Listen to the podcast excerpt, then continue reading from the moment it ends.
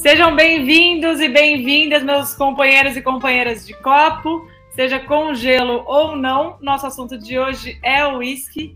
Agradecemos ao patrocínio da Bean Century, que é considerada né, e reconhecida como uma das principais produtoras de destilados do mundo e está trazendo novidades em whisky para o nosso mercado brasileiro, muito conhecido aí principalmente pelos japoneses e também tem os escoceses nessa lista.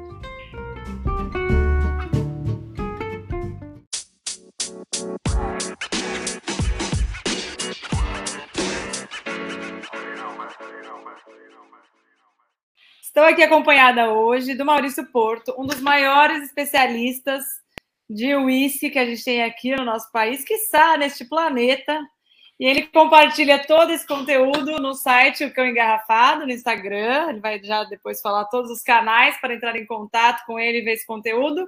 E também isso acabou virando um bar e hoje ele é sócio do Caledônia Whisky Co. Seja muito bem-vindo, Maurício, ao nosso papo. Obrigado, obrigado, Carol. Obrigado, pessoal do BCB, aí pela oportunidade de falar sobre o uísque, né? Que é o que eu mais gosto de falar na vida. Então é sempre uma oportunidade legal também para falar do, com o pessoal qualificado ainda da indústria sobre essa paixão. Nem enjoou ainda de falar disso, né? A gente não enjoa, né? A gente enjoa de beber coisa boa? Não, né? Acho que não. Então falar também não. Tá ali. Há quantos anos você estuda o assunto? Eu tô há uns 10 anos, na verdade, nessa indústria do uísque. Na verdade, como não na indústria, né, mas como um apaixonado aí pelo uísque. E isso, essa história aí começou, na verdade, quando eu ganhei um single malt. Todo mundo tem uma garrafa icônica, né, assim, que abriu meus olhos para a bebida e eu sempre tive assim uma pegada meio nerd de tentar entender de tudo que eu gosto e fui eh, correndo atrás, pesquisando, pesquisando. Uh, em 2015 a gente lançou um blog, que é o Cão Engarrafado, não, desculpa, 2016, lançou o blog, que era o Cão Engarrafado. É, eu e o meu sócio, que é o Guilherme, ele é sócio tanto no blog quanto no Caledônia, que é o nosso bar de whisky em São Paulo. É, e o blog começou, na verdade, como uma brincadeira, a gente queria trazer informação para o público uh, de uma forma que fosse acessível. A gente queria, na verdade, ser um dissipador de informação. Então, é, trazer informação boa, informação qualificada, mas de uma forma que a pessoa não fosse enjoar com aquele blá blá blá técnico de washbacks, notas sensoriais, 20 notas sensoriais que ninguém sente. Ninguém a, a, metade. É, a urze molhada no inverno escocês, sob o sol da manhã. Não. É, a gente queria fazer uma coisa acessível. O blog começou a dar certo, assim, a gente foi chamado para participar uh, e uh, conduzir diversas degustações em restaurantes, empresas, etc. E aí a história partiu daí. A gente criou Caledônia para ele ser o nosso, a nossa sede e também com esse foco aí de uh, cultura do uísque, desmistificação do uísque. É, essa palavra é boa, né? Porque até o que eu sempre costumo falar de uísque, que é um dos destilados, é uma das categorias que mais carrega um estereótipo. A gente imagina uma situação. A novela ajudou muito, inclusive, né? A pessoa que chegava em casa e colocava uma dose e tomava, sempre tinha a mesma cara. Né? Um homem engravatado, bem sucedido, que chega do trabalho meio cansado, e está no momento de pensar na vida, ou está num dia difícil. E isso foi sempre reforçado, né? Inclusive numa cultura popular. É, ou então depois veio é, uma coisa de, de, misturas com energético e tal, que daí foi para um outro lado, mas carrega uma, uma imagem, né? Eu queria que você falasse um pouco esse trabalho de desde 2016 de desmistificar, se você tem visto alguma mudança nisso, não só nessa cara de quem consome, mas a ocasião de consumo também que entra a bebida. É, não, eu tenho visto bastante. Na verdade, é, e eu tenho visto um movimento da indústria também, mas primeiro estereótipo, né? Eu acho que tem dois estereótipos. O primeiro é esse do homem bem-sucedido, é, é, achiever, o empreendedor. É, inclusive essa tecla é muito batida pelas por algumas marcas, inclusive, né? Então elas também. Vende o lifestyle, né? É, esse lifestyle também ele é incentivado é, por algumas marcas. É, ou isso, ou é o, ou o lado do redneck que enche a lata de bourbon e não quer saber e compra sempre o whisky bottom shelf. É, é um dos dois, né? Ou é o, o cara bem sucedido, sofisticado, ou é o cara que realmente quer só se embriagar e fazer besteira no, no cinema, né? Tem esses dois, esses dois polos. E eu vejo que o estereótipo tem mudado, sim. É, na verdade, antes era uma bebida que eu acho que estava muito voltada para uma pessoa, era muito associada a um homem mais velho, né? Um homem de seus aí 45, 50 anos de idade. É, esse não é exatamente o público que a gente atende no Caledônia e cada vez menos é esse público. É, a gente tem um público muito ali pelos 25, 25 aos 35 anos, na verdade 25 aos 40, tá? É, e que é um público que saiu de outro uh, de outra área, quer dizer, de outro de outra bebida e começou a se interessar por uísque. Então a gente tem um público que era apaixonado por cervejas artesanais, que é um público que já está Uh, acostumado com produtos de valor agregado alto, com o risco, né, arriscar pagar bem para provar alguma coisa que ele não tem garantia de se ele vai gostar ou não, então, na verdade, ele está lá jogando dadinho de seis e vendo aonde que cai. É, e também muito público da coquetelaria. É, isso é muito interessante, porque por causa do movimento aí da coquetelaria, uh, muita gente passou a se interessar por uísque porque era uma das bases. Então a gente tem uma série de coquetéis clássicos aí que levam uísque. É, e aí a pessoa vai lá e fala: ah, eu quero provar esse uísque puro, eu quero entender por que, que esse uísque dá esse perfil sensorial.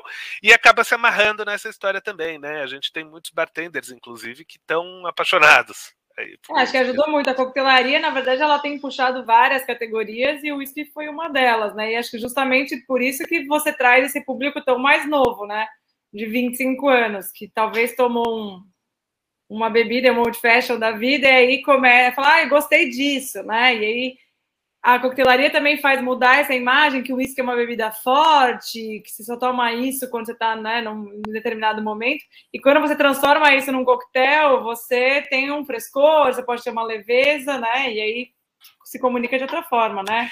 É, exato. Eu acho que assim, a, a, coquetelaria foi uma coisa que mudou muito, né, dos anos 2000 para cá. Você tem que pensar que esse estereótipo aí do cara, do velhão que uh, tomava uísque com da gelo em casa, é, do cara da Globo, é um estereótipo que vem desde os anos 70, se não 60 e tal.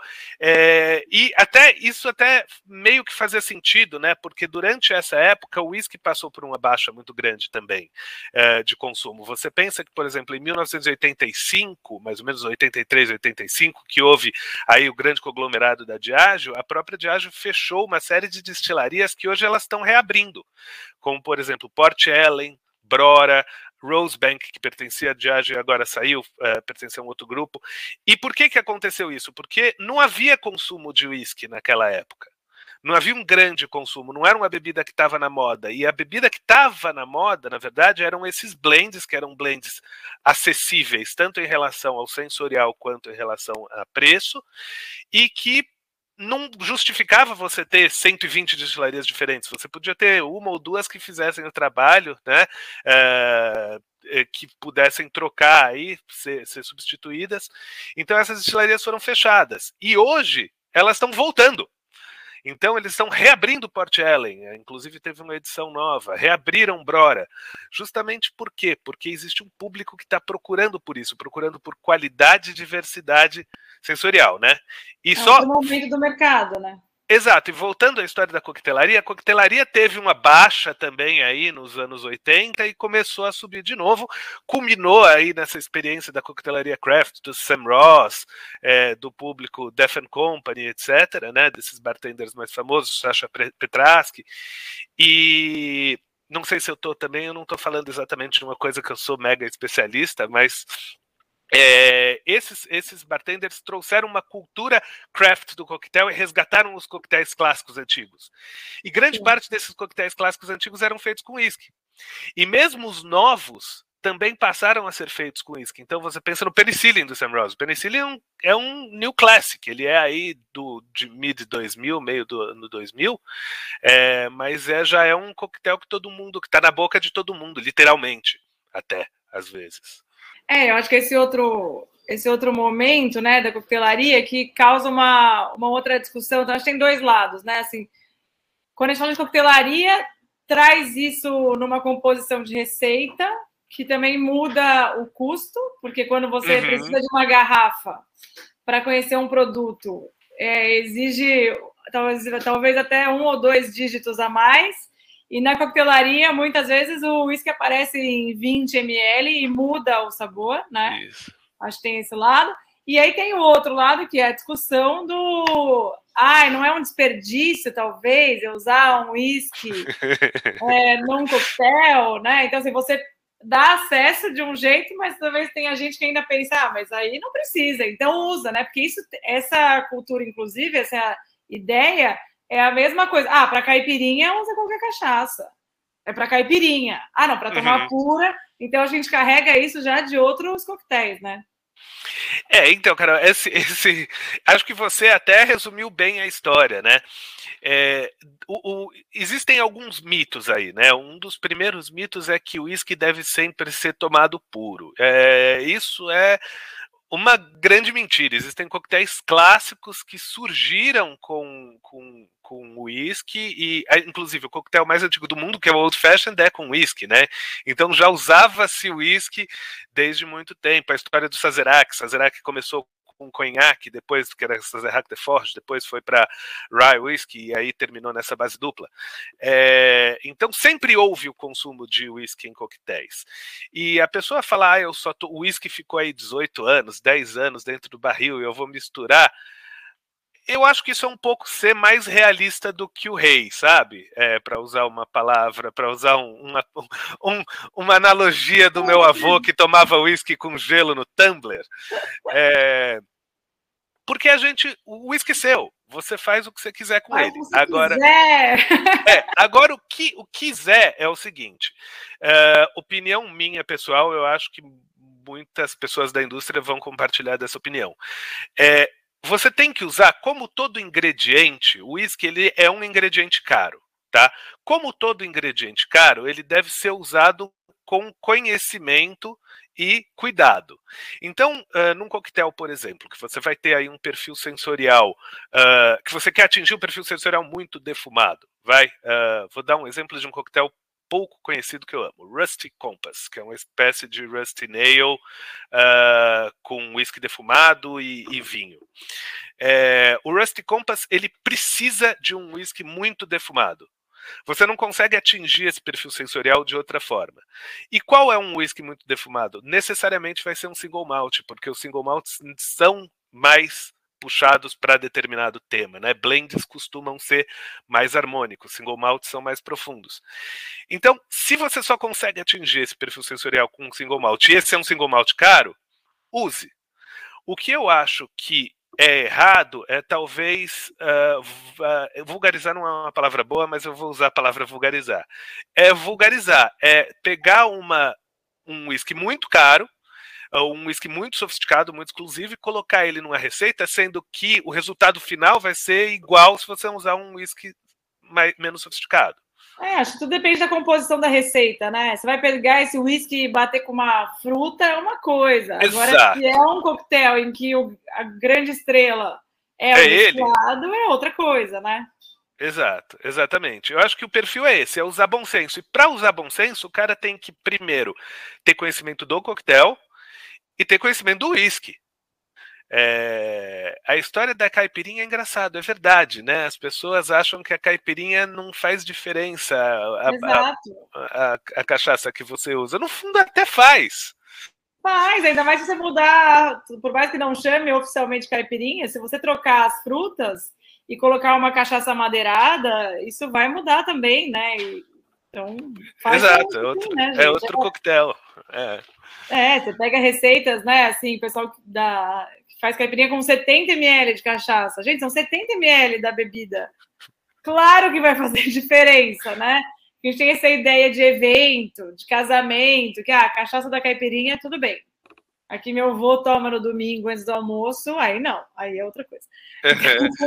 não, é, e mexe no perfil, né? Da mesma forma que você pensa, a caipirinha vai ser um sour, da mesma forma que você vai usar um às vezes um whisky mais adocicado para um sour para chegar no mesmo equilíbrio com menos açúcar, ou vai usar um rye para trazer apimentado.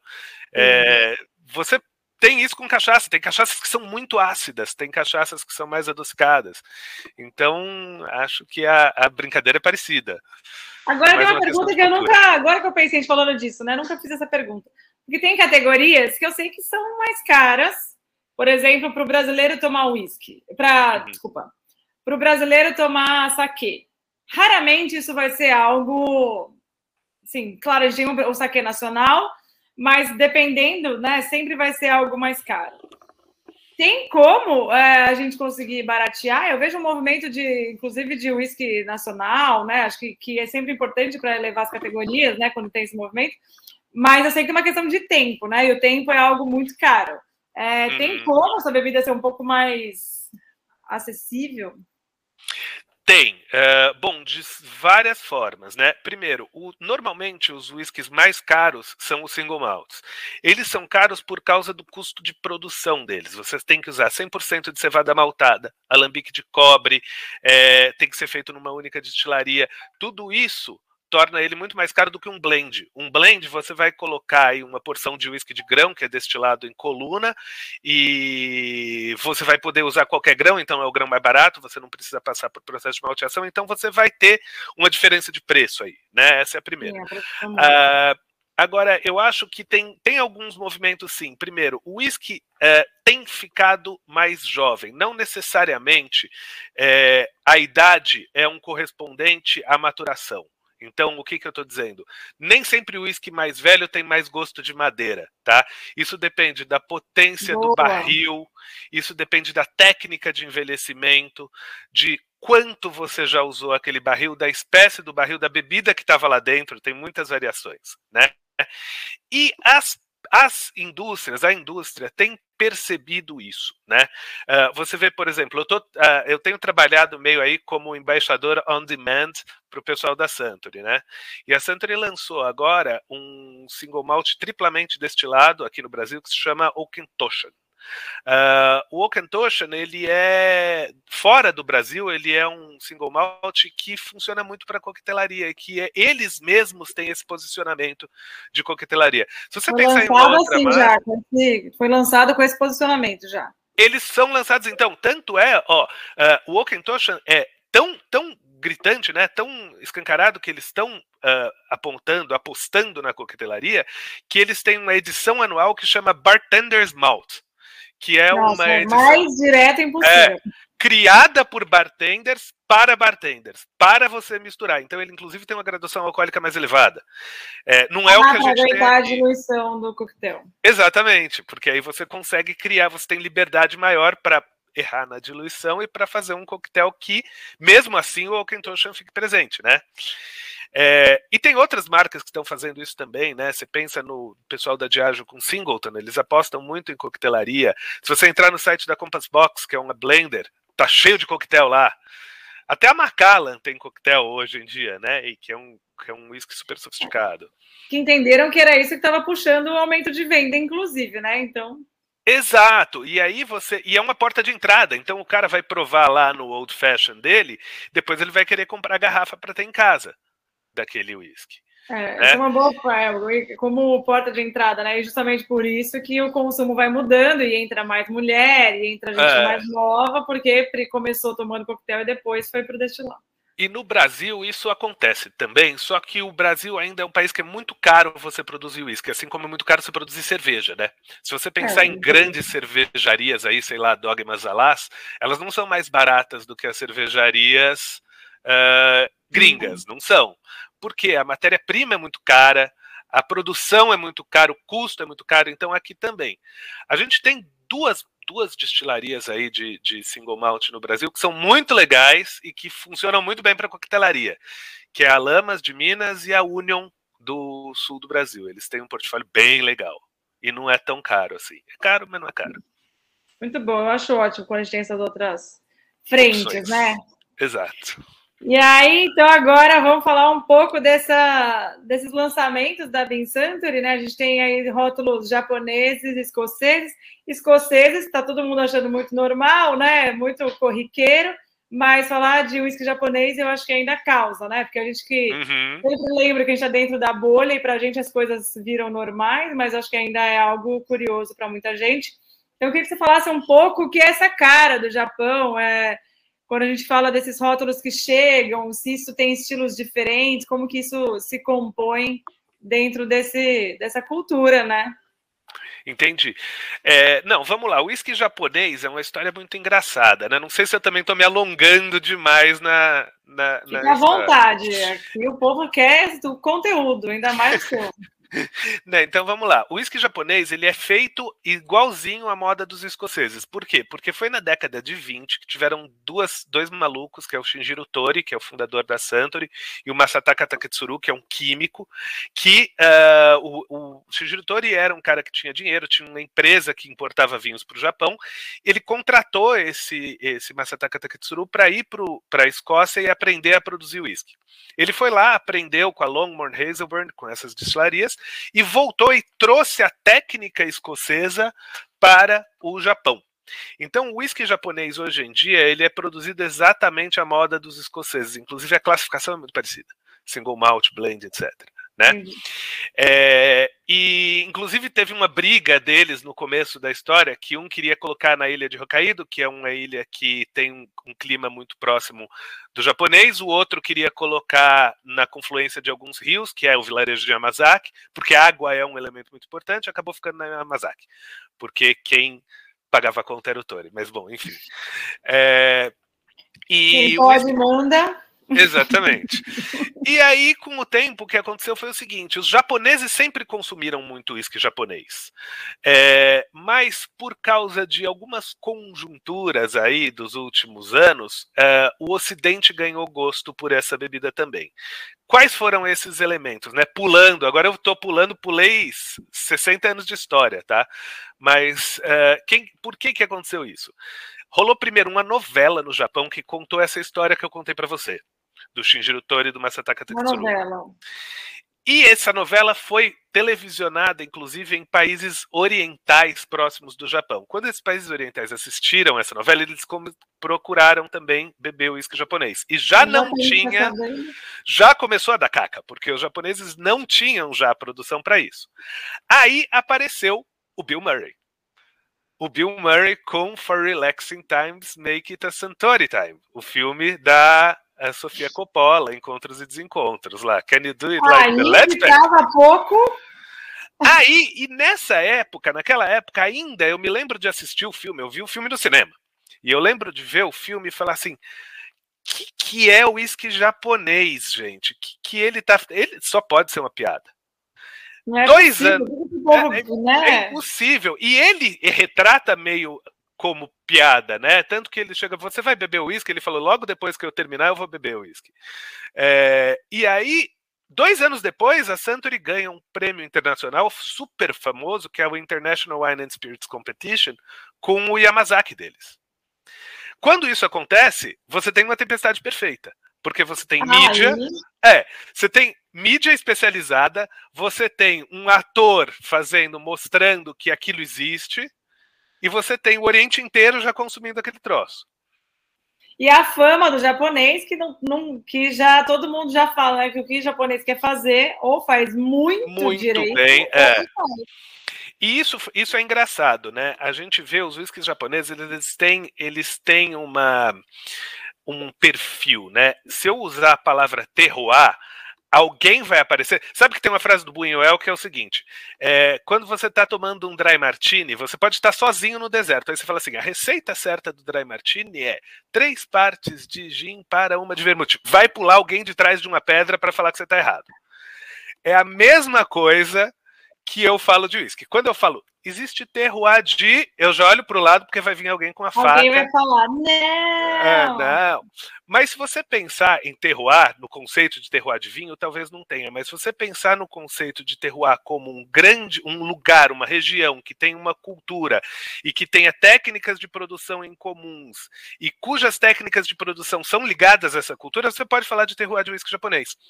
É, que é justamente mais se, é, se reflete no sensorial mais ainda. Né? Eles são whiskies muito equilibrados, normalmente. Eles são. Não existem arestas pontudas. Se você pensar num whisky escocês, se você pensa num Lafroig, um Lafroig ele é um whisky incrível, mas ele é uma porrada na sua cara, né? Ele tem lá um cutting edge.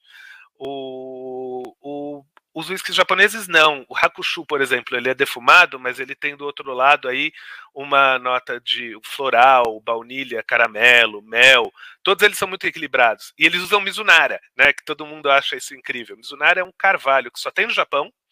Japão, na verdade, e costa e, e costa leste asiática. É uma madeira e... nativa, é isso?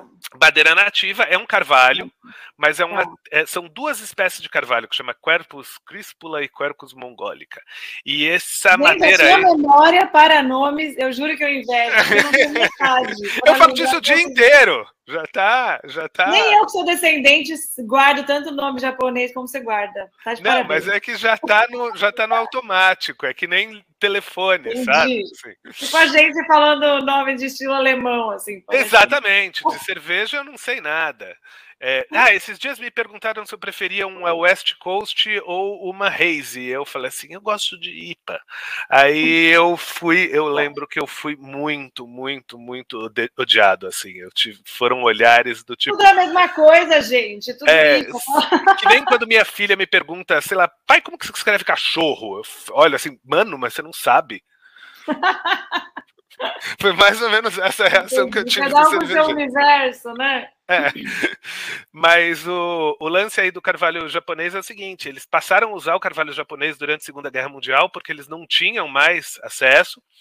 É uma árvore que demora 300, 200 a 300 anos para crescer e você faz três barrilzinhos dela. É, um barril de Mizunara custa o equivalente a quase 10 barris de carvalho europeu, que já é, é um barril caro. É, tá muito fácil, né? E eles passaram a usar porque eles não tinham. E isso criou uma puta personalidade. É, então hoje eles é um barril que é muito usado na indústria para trazer também esse perfil. É um perfil meio de coco, apimentado, muita baunilha.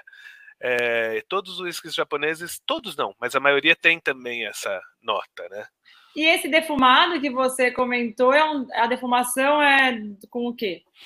O Hakushu, o Hakushu é com turfa. É, essa história é legal, né? A gente. Não sei se eu estou adiantando também uma parte do papo, mas. Ah, é, tem. Se você está ouvindo esse nosso podcast, entre no BCB Oné e também ouça assista o webinar sobre o mesmo assunto, aí um complementa o outro. Exatamente, mas vamos lá. É, a Santori hoje ela tem três uh, destilarias principais, né?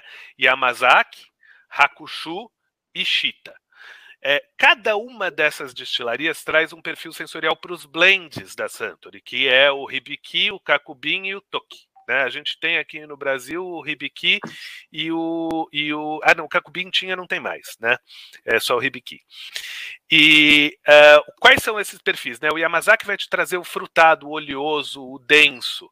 É, o uh, Shita, ele é o whisky de grão, então ele vai trazer leveza, harmonia, uh, delicadeza, etc. E o Hakushu traz o defumado. Né? O que, que é esse defumado? É um defumado de turfa que, que é turfa? Mas turfa que vai é... da Escócia para lá. Isso, é pré-carvão, eles compram um malte, tá? E sob especificação, então, sei lá, eu quero um malte com uh, eh, 50 ppm, né? Que é quanto de defumado ele vai ser. Isso é partes por milhão de Sim. fenóis. Eu quero um, um, malte com 50 ppm. Aí eles recebem lá, destilam na Hakushu e parte disso vira single malt, parte disso vira Uh, vai para os blends. Por que, que é importante isso? No Japão, esse, uh, ao contrário de, da Escócia, não existe intercâmbio de barril. Então, uh, as empresas elas têm que produzir tudo in house, tá? É, o meu WhatsApp está tocando aqui, mas enfim. É, eles têm que produzir tudo in-house. Então, uh, tudo que eles vão usar no blend tem que ser produzido dentro da, da empresa. Eles têm que ter variedade sensorial. Então, a própria Yamazaki produz desde destilados muito leves até destilados muito oleosos. A Hakushu produz coisas muito herbais até muito defumadas. Né? E, Hoje, agora, né, com, o, com a chegada do Hakushu no Brasil, a gente consegue finalmente traçar todo esse perfil sensorial da Suntory, porque a gente não tinha o, o, o Hakushu antes, né? Então a gente tem o Yamazaki, a gente tem agora o Hakushu, que é a parcela de defumado, a gente tem o Shita, sempre teve, que é o delicado, que é a tela em branco, entre aspas, pela, na qual o pintor vai fazer o blend dele. É, e a gente tem o Hibiki, que é o quê? Que é a combinação disso para trazer a harmonia. Tanto ótimo. que o Hibiki chama Japanese Harmony, né? É meio literal até, assim. Tá ali. É, eu acho, acho ótimo. Daí a gente consegue conhecer bem um universo ali pelo, pelos sabores e pelos perfis, né? Exato. E aí, só para a gente finalizar aqui essa parte também, é, os escoceses têm alguma particularidade nesse lançamento? Opa, tem. Uh, isso é muito legal também, né? Você vê que os, os japoneses eles aprenderam a produzir uísque com os escoceses e aí eles depois foram para o Japão e compraram as destilarias dos escoceses. É, tanto assim. Então, é, você vê que é. existe um caminho, né? A Bin hoje ela tem aí dentro do, do Japão dentro do Japão, desculpa, dentro da Escócia, algumas destilarias, dentre elas é Okentoshan e Bowmore, tá? Eles têm Lafroig também, Ardmore, mas eu vou falar dessas duas hoje. Okentoshan primeiro que é mais fácil. Okentoshan é uma destilaria das Lowlands, que era uma região que era muito famosa por produzir uísque aí no começo do século, mas meio que caiu em desuso. As Lowlands, elas, ela tradicionalmente os uísques das Lowlands são triplamente destilados em alambique. Isso é bem raro. E hoje Alkentoshan é a única destilaria cuja linha core, né, cuja linha principal tem uísques destilados três vezes. Isso significa o quê? Que ele é mais delicado, mais floral, ele tem menos oleosidade e ele faz o barril transparecer mais. Então você tem que usar barris muito bons. E é justamente isso que acontece com o Ketoshan American Oak, que é esse whisky que a gente tem aqui no Brasil. É um barril de carvalho americano bem jovem, provavelmente primeiro uso, que traz muita baunilha, muito caramelo, muito apimentado, numa base bem suave, assim. Então é um whisky que é fácil de você tomar, mas também traz bastante congênero, né? Bastante sabor. E Bowmore é um caso de paixão meu, pessoal. Então, oh, unbiased. Um aí. É, subjetivo importante. É um, eu sou um pouco subjetivo é, ao falar de Bowmore, mas eu fui lá, conheci a Bowmore há uns. Uh, no mundo pré-apocalíptico, aí, há uns seis anos atrás e eles são um single malt de Ayla, mas eles não são um monotemático de Ayla. Né? Ayla é uma região que é muito famosa pelos single malts muito defumados, medicinais, iodados, com aquele gosto de band-aids, paradrapo, lá, lá, lá. É...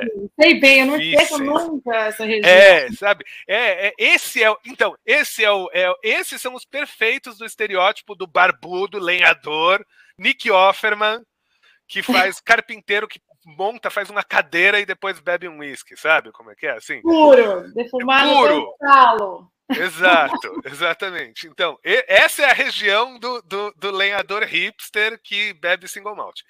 É, o, o Beaumont é é uma exceção nessa, nessa, nessa história, porque ele é um uísque defumado, ele é um uísque salino, mas ele é um uísque defumado para quem já está procurando uh, sofisticação, equilíbrio, harmonia. Ele tem o barril, às vezes os uísques de Ayla deixam o barril muito em segundo plano, porque eles querem mostrar a potência do, do defumado, né? Bowmore não. O, o, o que eu acho incrível da Bowmore é que eles conseguem trabalhar com as duas influências, do malte defumado e do barril, com uma maestria e uma harmonia, aí, um equilíbrio que poucas destilarias têm. E o Bom 12 anos, que é esse que a gente tem aí no Brasil, é o é o whisky, não é o whisky de entrada deles, o whisky de entrada deles é Legend, é, é o mais simples com idade declarada, mas é um belíssimo malte que tem um preço bem bom, na verdade. Olha, muito bom, nosso tempo voou aqui, e com esse com esse final, falando tanto de rótulos e características. Só fico com vontade de ir e também incentivar as pessoas a frequentarem o Caledônia. E lá a gente pode provar tudo isso na prática e mesmo sentir essa diferença na boca, que é o mais Legal, que é o mais importante, é isso. Eu acho que assim, a gente, a gente aprende por comparação, né? As coisas. E lá no Caledônia a gente tem essas reguinhas de degustação que são criadas justamente para o cara ir lá e comparar. E mesmo que ele não saiba nada, como dizem, não faz o álcool copo, para usar mais uma uh, analogia idosa, é, mesmo assim a gente tem flights curados. Então, é, bourbons, bourbons mais doces, bourbons mais amargos, que são bourbons mais puxados para o centeio, whiskies mais defumados, menos defumados, e o cara pode tomar lá dosezinhas de 25 ml, provar tudo. E a gente está por lá também para ajudar na dúvida cruel do que escolher. Eu acho uma experiência maravilhosa. Estou devendo uma volta já. Eu sempre estarei devendo Volte. voltas, na verdade, ao Caledônia, porque nunca, nunca chega ao fim a experiência por lá.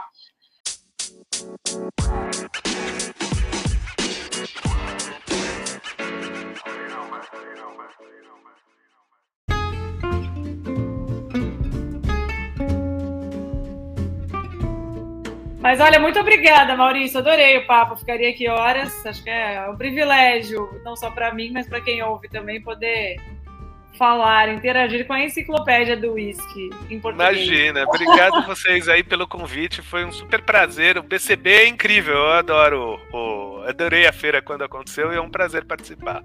Estamos aí torcendo pela próxima. E enquanto isso, temos a nossa plataforma online, como eu já comentei aqui. Todo o conteúdo está disponível, todos os podcasts, gravações, textos, webinars, mesas redondas, tudo ali no nosso site. É só se inscrever e tem acesso a tudo isso. E como eu já comentei, complemente essa informação daqui que o Maurício compartilhou com o webinar feito também com o mesmo tema de whisky. Muito obrigada e até a próxima.